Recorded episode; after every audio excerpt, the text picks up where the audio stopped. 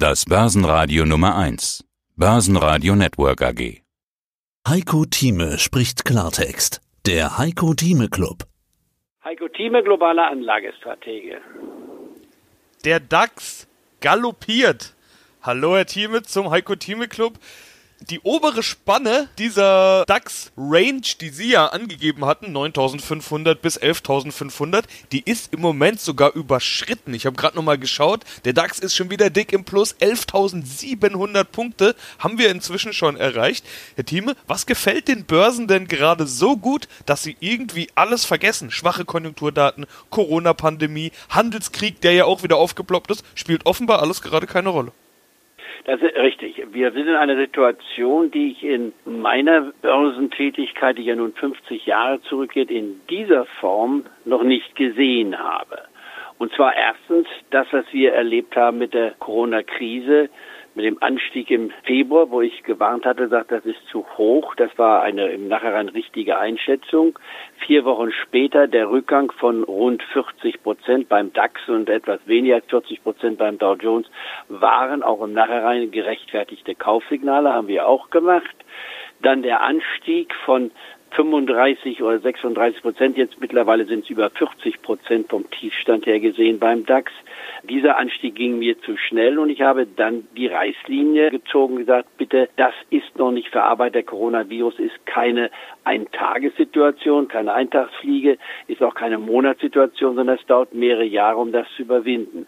Und seitdem, jetzt mal selbstkritisch gesagt, liege ich zumindest teilweise schief, denn als wir knapp über der 10.000 Marke vor einigen Tagen zurückgefallen waren, ganz temporär auf 10.150, wollte ich noch nicht ein Kaufsignal geben, sondern das passiert erst, wenn wir die 10.000 Marke klar unterschritten hätten und in der Nähe von 9.500 wären. Das war meine Meinung. Jetzt im Nachhinein muss ich selbstkritisch sagen, es war falsch. Ich hätte sagen müssen, trommeln, reingehen, alles kaufen, was man nur kaufen kann. Und jetzt geht es nach oben, denn seitdem haben wir ja in relativ kurzer Zeit, muss man sagen, einen Anstieg erlebt hier, der immerhin 15 Prozent oder mehr als 15 Prozent ausmacht. Denn wenn wir uns anschauen, was wir hier gesehen haben, waren wir hier im Mai auf Schlusskursbasis bei 10.337, aber zwischen des Tages waren es sogar 10.150 gewesen.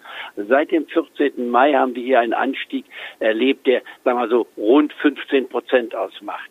Das habe ich nicht erwartet. 11.500 war bei mir die maximale Obergrenze. Auch das hätte ich schon, äh, darauf hätte ich nicht Haus und Hof verwettet. Bei äh, 11.726, wo wir jetzt stehen, das ist für mich eine ganz klare Überraschung. Und jetzt muss ich mich fragen und diskutiere das auch mal ganz direkt, so wie auch es sich bei mir in meinen Gehirnwindungen abspielt. Was mache ich daraus?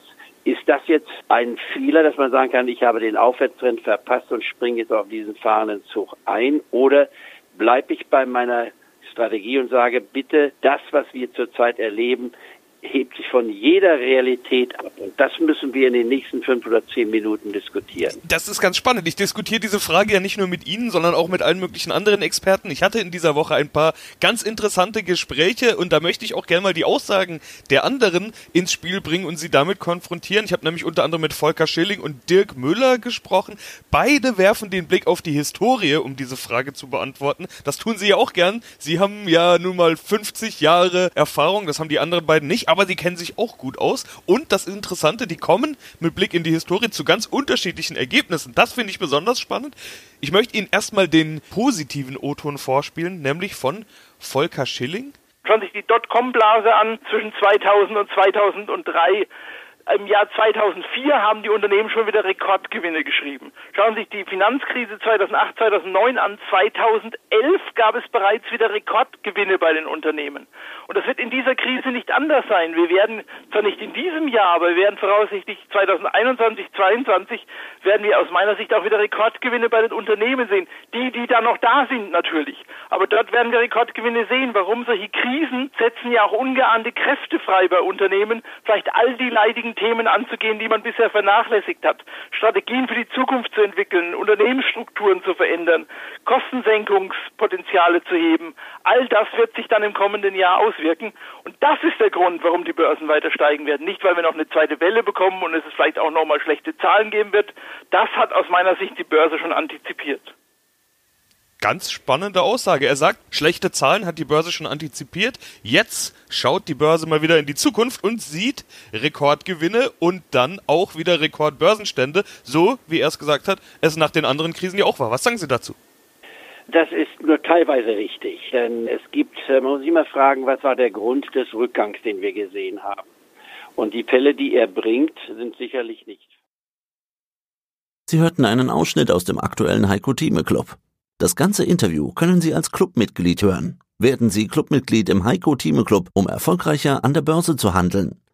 Mehr dazu klicken Sie auf den untenstehenden Link.